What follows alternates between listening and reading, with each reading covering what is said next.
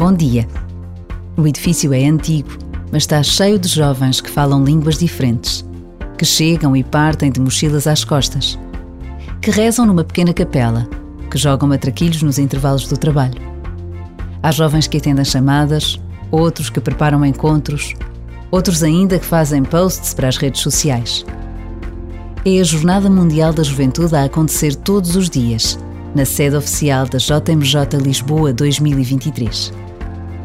Um minuto é quanto basta para agradecer a oportunidade que nos é dada de acolhermos a juventude de todo o mundo no nosso país. E a gratidão já é oração.